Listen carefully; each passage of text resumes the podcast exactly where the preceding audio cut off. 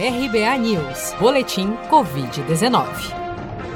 Segundo dados oficiais divulgados pelo Ministério da Saúde na noite desta quarta-feira, 21 de outubro, 5.298.772 brasileiros já foram infectados pelo novo coronavírus. Somente nas últimas 24 horas no Brasil foram registrados 566 novos óbitos por Covid-19, subindo para 155.403 o total de mortos pela doença até o momento. Ainda de acordo com os dados do Ministério da Saúde, há 386.880 pacientes internados ou em acompanhamento em todo o país, sendo que destes, 24.818 são de novos casos que foram reportados desde as 16 horas desta terça-feira.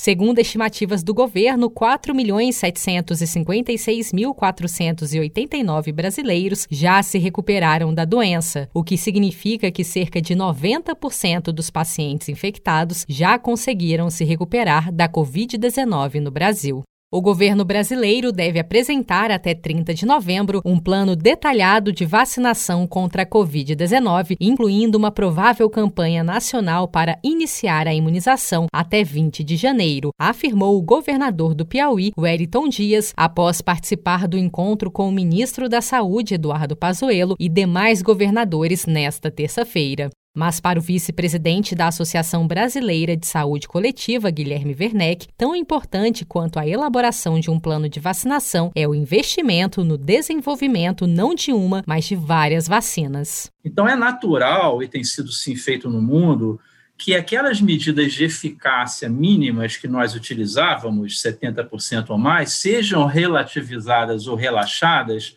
na medida em que nós temos uma urgência sanitária. Mas isso tem implicações, não é? Se nós aprovarmos uma vacina com eficácia de 60%, então ela será, digamos, insuficiente para dar conta de alcançar a imunidade que nós gostaríamos na população.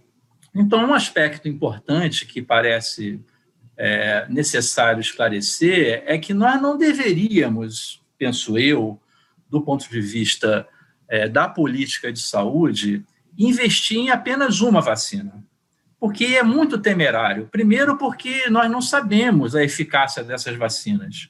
Segundo, que essas vacinas elas podem variar em eficácia de acordo com a faixa etária. Uma vacina pode ser melhor para indivíduos mais jovens, outras podem ser melhor para indivíduos mais idosos, e, portanto, investir em uma ou duas vacinas, ela pode limitar, digamos assim, é, o alcance do nosso programa de prevenção. Seis vacinas contra a Covid-19 estão em fase final de desenvolvimento em todo o mundo. Dessas, quatro estão em testes aqui no Brasil com autorização da Anvisa.